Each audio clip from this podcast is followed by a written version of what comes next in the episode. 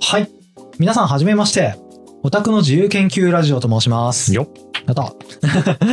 えーこの番組は、僕たちがアニメや漫画、ゲームといった作品をもっと楽しむために、えー創作に関する様々なものについて、はい。私、迫田康之と。はい、えー、僕、ひさぎの二人がですね、自由に研究したものを、えーご紹介していこうと思っております。はい、ということでね、今回初回ですので、まあ、とりあえず、あの、簡単に自己紹介だけさせていただきましょうか。はい、はいとりあえず。えーどうも、皆さん、はじめまして、迫田康之と申します。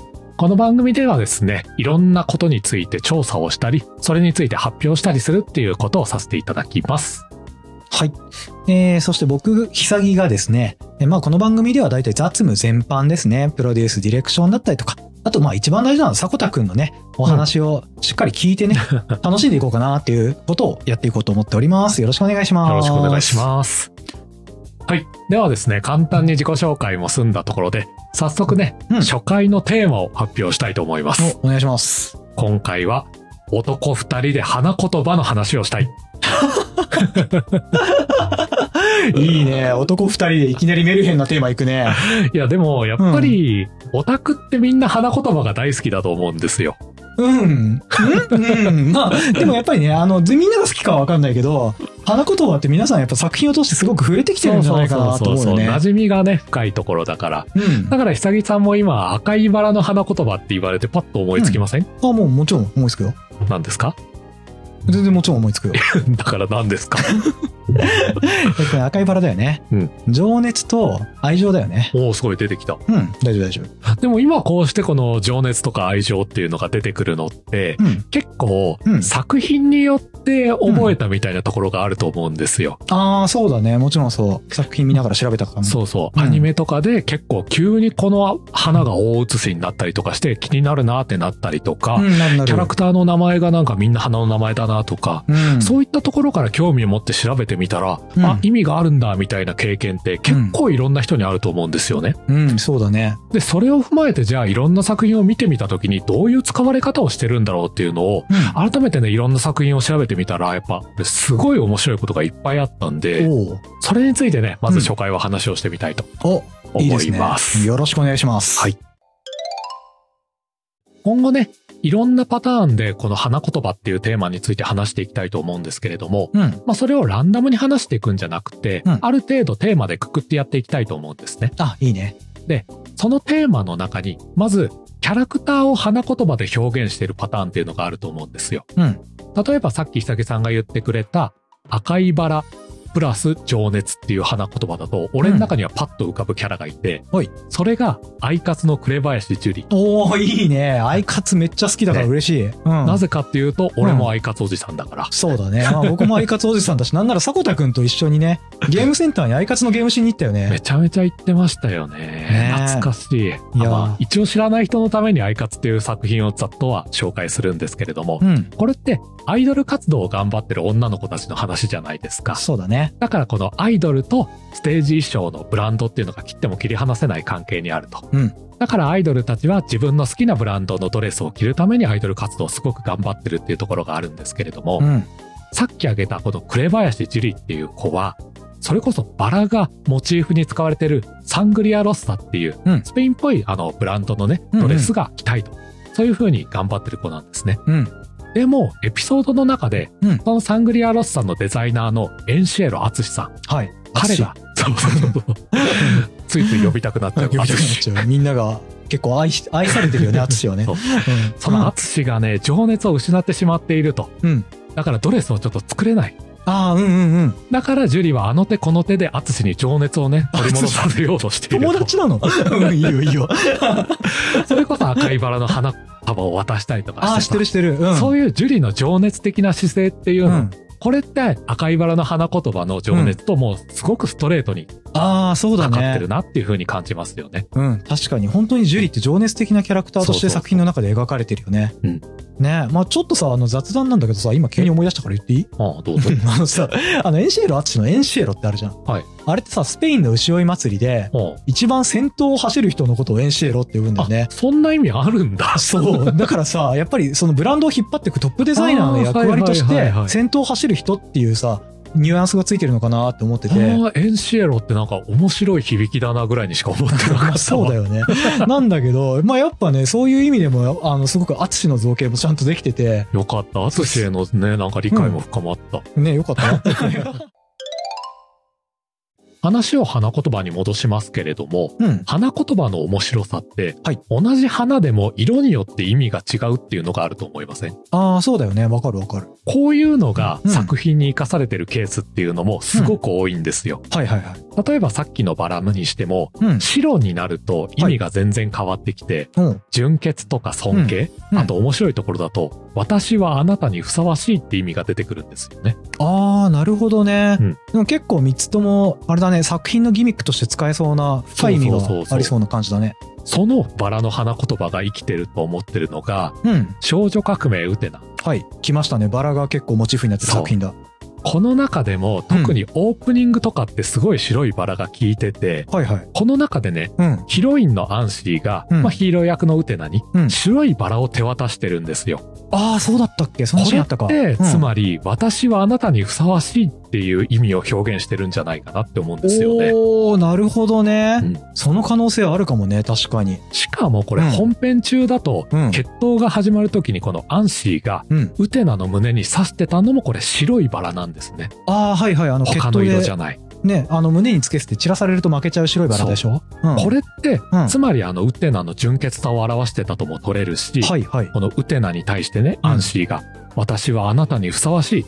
うんもしくはこの、あなたは私にふさわしい人ですかっていう風なメッセージを送ってたのかもしれないと。おーなるほどあうん面白いね、ね。なんかウテナってさ僕が見てた時まだちょっと僕小僧だったんだけど 結構今僕もね25年越しぐらいかなそんぐらい経つと思うんだけ ど結構今なんかねすっきりした感じがあるっていうかもう一回見直したいなっていう気持ちになってきたそうだよね。これに注目して見た時のなんかメッセージの深みみたいなのってすごい刺さってきましたよね。他にもね、白いバラの花言葉を効果的に使ってる作品に、うんアンサンブルスターズがあると思うんですよ。おアンスターいいですね好きですよねうんちょっと昔のイベントシナリオではあるんですけれども、うんその中で、うん渡るって子が、うん H に白いバラを渡してるシーンがあるんですね。ああ、あったっけあったあ気れがするな。がさ、すごい花言葉を意識してて、はいはい。というのも、うん最初に白いバラを受け取った H は、うん。白バラの花言葉の一つ、うん深い尊敬っていう意味を相手が自分に伝えてくれたんだなっていうふうに解釈するんですね。う。うあってそう。でも、うん実は私の方の渡るの真意としては、うん私はあなたにふさわしいっていう意味を込めていたと。ああ、なるほど、そっちか。確かに両方あるよね。うんそれがねあシナリオによって描かれていくっていうところがはいはいすごくおしゃれですよね。ー。めちゃくちゃおもろいね。うんあのさ、バラを渡した方の渡ると、うん受け取った方の H の話が出てたけど、うんこの二人ってさ、あのフィーネっていうアイドルユニットに所属してて、で、えっ、と、渡るは、H の方を、まあ、支えるポジションっていうのかな、うんっていう感じで描かれてることが結構多いんだけど、うん一方で実は H ってさ、うんその生徒会の生徒会長としても、その学園の中では役割を持ってるじゃん。そうね。でさ、そこを支える役割としてさ、実はまた別にさ、副会長の蓮見慶斗っていうメガネキャラがいるんだよね。うんそう。だから、あの、渡るから見ると、このケイトがライバルっぽいポジションにいるうんうんん。ようなキャラだったりするからさ、私はあなたにふさわしいってバラを渡しに行くとさ、なんか、ケイトよりも私の方が貢献していますよっていうニュアンスがちょっとあるのかなって思ってさ、ちょっと今、勝手に聞いててエモい気持ちになっちゃったでもエモい。うん。ねこれね、やっぱり、そのキャラクターの性格とか意思表示、はいその時の心情みたいなものっていうのがさ、うん花と花言葉によって、はい、よはりい。補強されてるっていうか、うんうん解釈というか理解に役立つっていうことになってますよね。ああ、そうだよね。いや、めちゃくちゃいいわ。いや、ちょっと個人的にさ、うんマンスター結構曲とか含めてさ、めちゃくちゃハマった作品でもあるいかや、らハさ。マってましたよね。ハマってた。あの、勝手になんなら、まあ、勝手にっていうのも変だけど、うんあの、アンスタ感謝祭っていうさうん、あの、リアルイベント に、あの、男友達と二人で行ってあ、さ、そうなんだ。そう、会場の中でね、結構99.9%ぐらい女性のお客様だったんだけど、いや、だよね。 うん、もう会場死ぬほど浮いて男二 人で。でも、なんかめっちゃ楽しかったねっつってキャッキャ言いながら帰ってきたよ。いいエピソードだな。ほんと楽しんでる。さっきはね、うん色によって花言葉が違うっていう話をしましたけれども、はいはい。じゃあまた花言葉のあり方の一つとして、うん。一つの花に複数の意味があるっていうのもあるあるだと思いません、まああるね。まあ今までの白バラもあったもんね。そうそうそうそう赤バラもそうだよね。うん。で、この花言葉の違いっていうのが物語に落とし込まれたケースっていうのが結構あって、はいはい。それがうん公共紙幣エウレカセブン。出た名作。ね。うん。これにう、んその名もズバリアネモネっていうキャラがいるじゃないですか。うん、いる。あのー、まあ、しヒロインのエウレカに対してのライバルポジションそうのそうそうそうあ。のキャラだよね。これが、うんまあ作中で、うんあのドミニクっていう、これはまあ主人公と対になるライバルポジションなみキャラっていうのかな。うん。それがアネモネに片思いしてるんですけれども、はいはい。そんないねるね。うん彼女にうんアネモネの花をプレゼントするんですよ。はいはい。その時の名ね前、やりとりっていうのがあるんですけれども、だ。うん。うん花を受け取ったアネモネが、うんあ、これアネモネね。うんで、ドミニクは、あ、そうなのか。偶然だよ。僕は花に詳しくないんだ。はいはい。アネモネの花言葉は知ってるうん。ごめん、知らないよ。あ、知らないんだ。消える希望よって返されちゃう。 やばいね。。めちゃめちゃなんかやらかした空気になっちゃってるっていうこの一連のやりとりが いけ結構強めに拒絶されてる感じ出てるよね めちゃ。めちゃ拒絶されてる。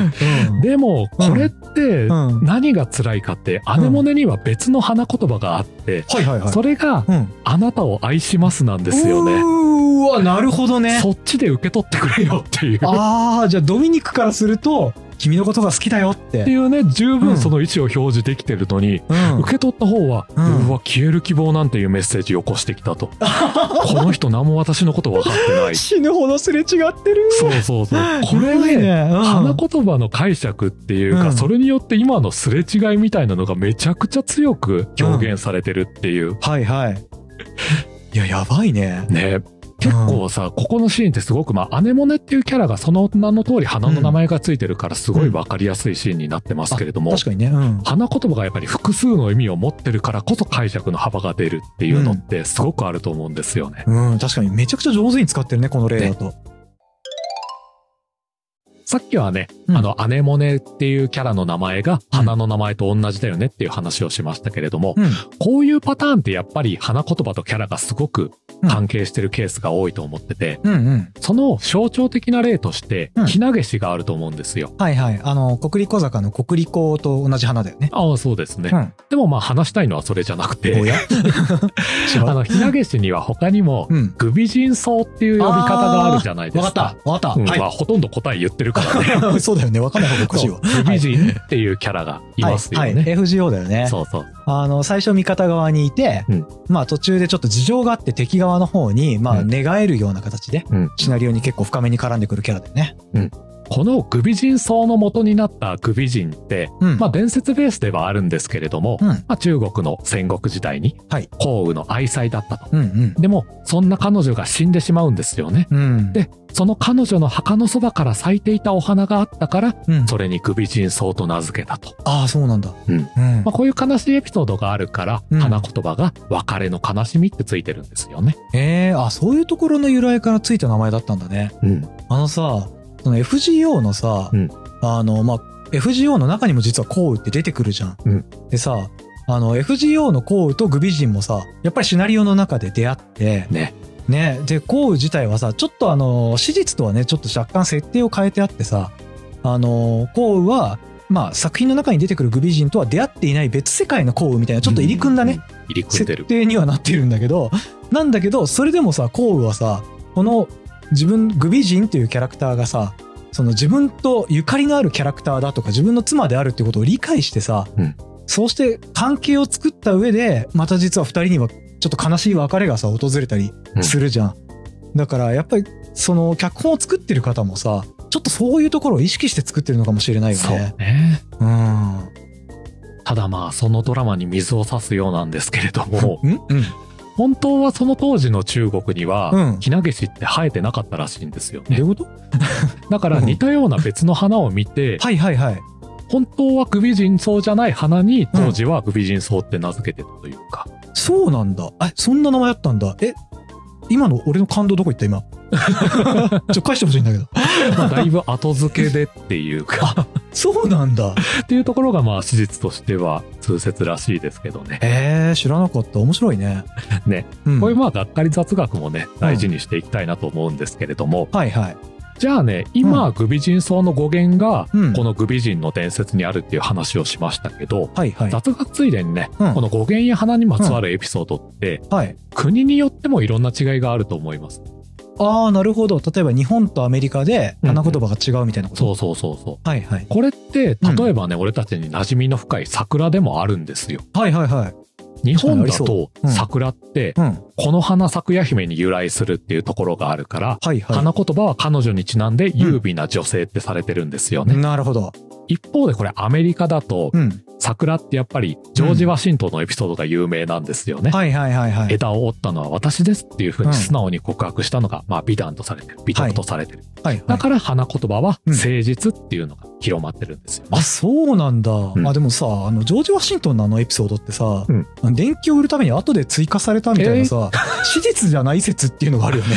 いやグビ人層の仕返しされたんだけ ど俺の今のこのなんかそういうものなんですよねみたいな説明の感じいや、まあちょっと打ち返しってわけではないんだけど さ、それなんか違うって読んだな、みたいな。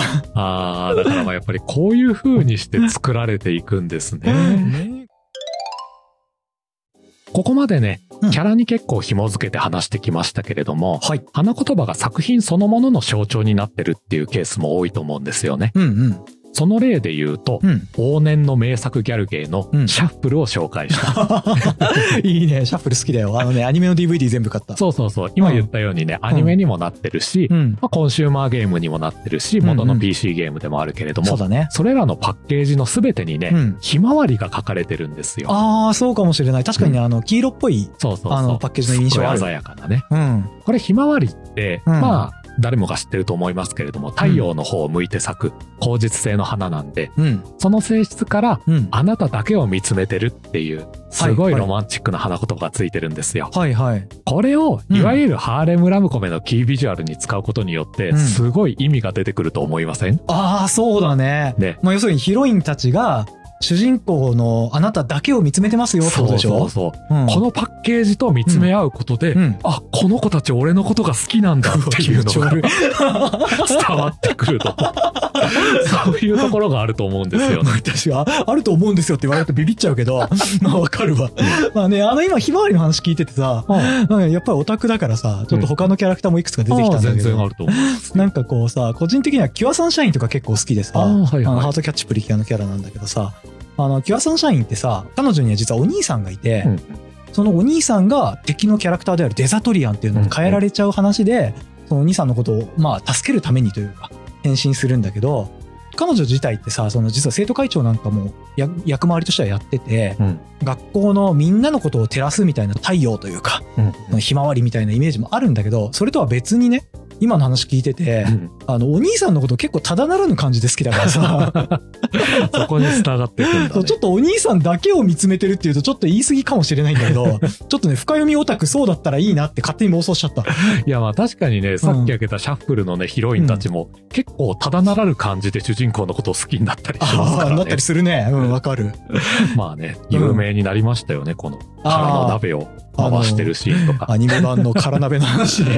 い や今、令和今4ね年だけど大丈夫 ついついね、出てきてしまう平成のオタクが。 わかる。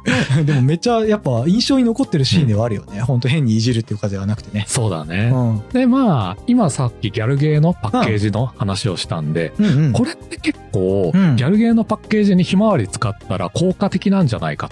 ああ、確かにね。だからそういう作品ってもしかしたら多いんじゃないかっていう風な気持ちでいっぱい調べてみたんですあよ。うん。 DL サイトとかで。はいはいはい。あの、い何っぱい百ゲといームうねが並んでるからね。そう、うんあのゲームのパッケージを見たんですけれども、はいはい。これがねやっぱ全然なかった、んえ結論から言うと、うんあ、そうなんだ。まあ「ひまわり」っていうタイトル自体の作品であったりとかはまあ多少はあるんだけれども、うん。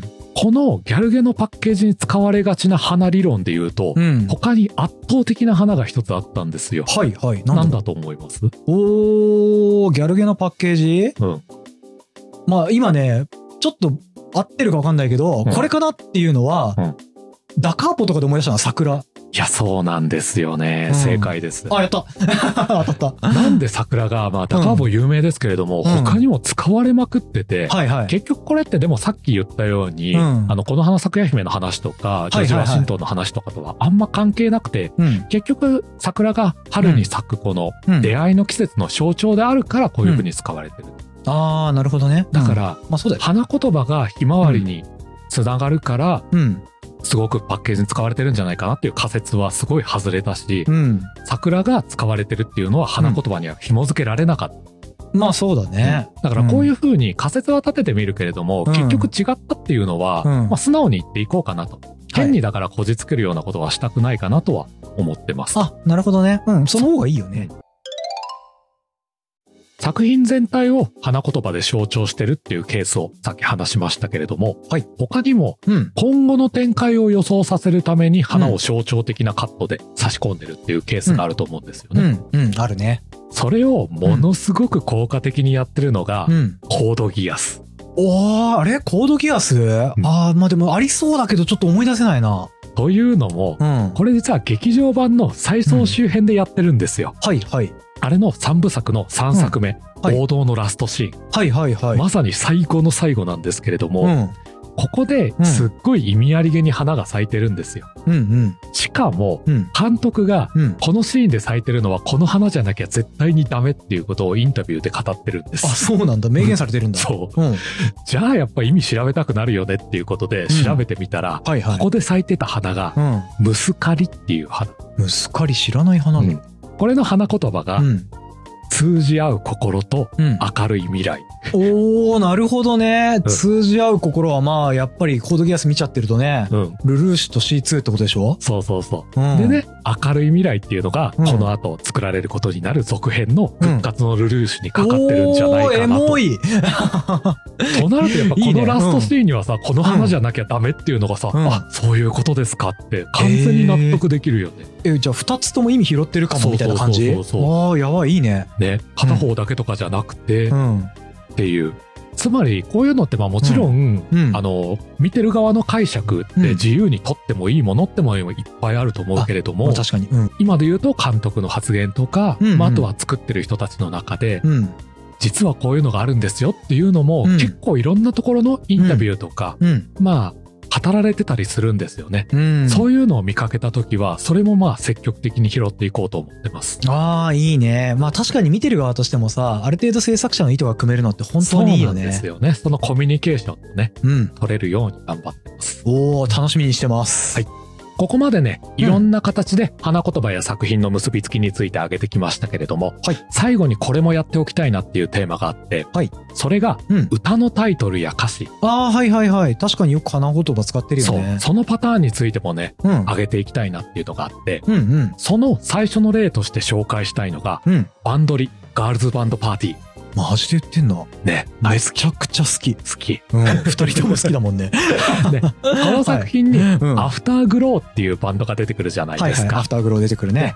彼女たちの楽曲にうん。サザンカというあ花の名前がついたものがあるああるね。あの、アフターグローのオタクが聞くとすぐに死んでしまうでおなじみのね。ちょっとねもうこの時点で限界になってしまうんですけれども、うんちょっとねサザンカその前に簡単に彼女たちの紹介をしておきたいんですあけあ、れそうどだも、ね。はい。うんどうぞ。あの、アフターグローってうん幼馴染の女の子5人で結成されたバンドなんですね。そうだね。だから彼女たちってういんつも通りの自分たちでいようっていうことをすごく大事なテーマとして掲げてると。うん。ただあの、バンドリってこの手の作品にしては珍しく、ちゃんと作中で時間が経過していくんですよね。ああ、そうだ進ね級。もするし。うん、進級するね。そういったようなこの時間の経過による中で、自分たちはどうやっていつも通りっていうのを貫いていくか。うん。そういったところが割とシナリオでも重点的に描かれたりするんですよね。ああ、確かにね。まあ、特にアフターグローなんかはそうだよね。うんそのバンドのさ、結成のシナリオからしてもさ、今のバンドメンバーの5人、幼馴染5人が中学校に進学するときに、えっと、ボーカルの三宅蘭ちゃんが、他のメメンバーの4人とは、まあ別々のクラスになっちゃうんだよね。で、1人だけ別のクラスになってしまったことで、まあ、これまでずっと幼馴染5人で過ごしてきたのに、そのいつも通りの時間がなくなってしまったと。で、えっと、そのいつも通りの時間を、まあ、言ってしまえば取り戻すかのように、このアフターグローっていうバンドを結成して、この5人で一緒にいる時間をまた作り始めたっていう、流れがあったよね。そうなんですよね。で、そのランちゃんもね、そのバンド活動とか、うんい。ろんな交流を通してどんどん人間的に成長していくと。うんうん。その成長を間近で見ていた同じバンドメンバーの青葉もかちゃん。はい、モカちゃん。彼女の心境が、うん。この楽曲の生まれたイベントシナリオ、うん。それぞれの道、結ば茜空、ああ、そういうこタイのトルシだナっリたオ。内で描かれていくんですけど、うんうん。まあね、とりわけ仲のいい幼馴染のランちゃんがどんどんと成長していく、うん。その相手が変わっていくことに対する不安とか、うんうんその背中を自分も追いかけていきたいという気持ちの中で、うんすごくまあ葛藤するわけですよね。うん。でもその恐れっていうのを乗り越えて、うん。自分らしく、うん。まあ背中を追いかけるんじゃなくて、並んで歩いていこうっていう決意をすると。うんうん。そんな気持ちを彼女がうん作詞したのがこのサザンカっていう曲っていうことになってるんですよね。そうだね。うんそうだそうだ。モカちゃんが作詞してたね。そう。うんで、そのサザンカの花言葉、いよいよ言うんですけれどあも、そうだ花言葉の話だった。そそれが大事うんごめん、サザンカに夢中だった今。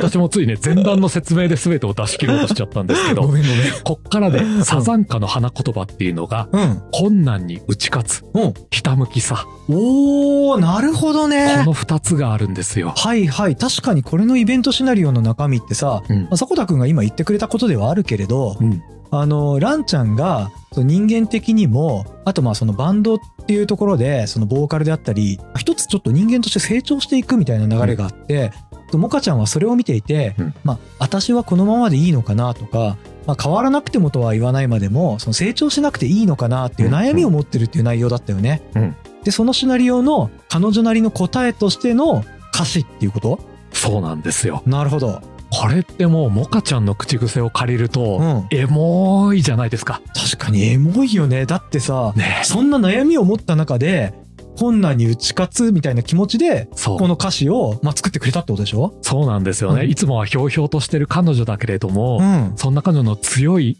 うん。思いというかね、んうそれがこのタイトルであり、はいは歌い。詞であり、うんそして花言葉からも読み取っていけると。なるほどね。うわちょっと改めてそうやって聞いてみると、エモい感じしてきたわ。そうなんですよ、モね。カちゃんになっちゃう。今回はね、うん初回ということで、うんいろんなパターンでこのはい花言葉と作品についての結びつきっていうのを挙げてきましたけれども、うん次回はね、これに沿って、うん。よりね、いろんな作品をいろんな角度から深掘りしていこうと思います。うん。この花言葉会はね、全8回を予定していま す。はい。いや、どうもね、この調べてるうちに興味深い作品がいっぱいあって、うん。かなりのね、ボリュームになっちゃったんですけれども、うん。ただ、いろんな聞き応えのある話を用意してるのでね、はい。ぜひ楽しみにしていただければなと思います。いや、もう普通に聞くのめちゃくちゃ楽しみにしてるけどね。結構当初の予定よりオーバーしました。全8回ですってなった時に、やるやんってなったけどね。 何目線 いや、結構楽しみが増えて嬉しかったな。ね。はい。じゃあまあ今回はこんな感じかな。そうですね。はい。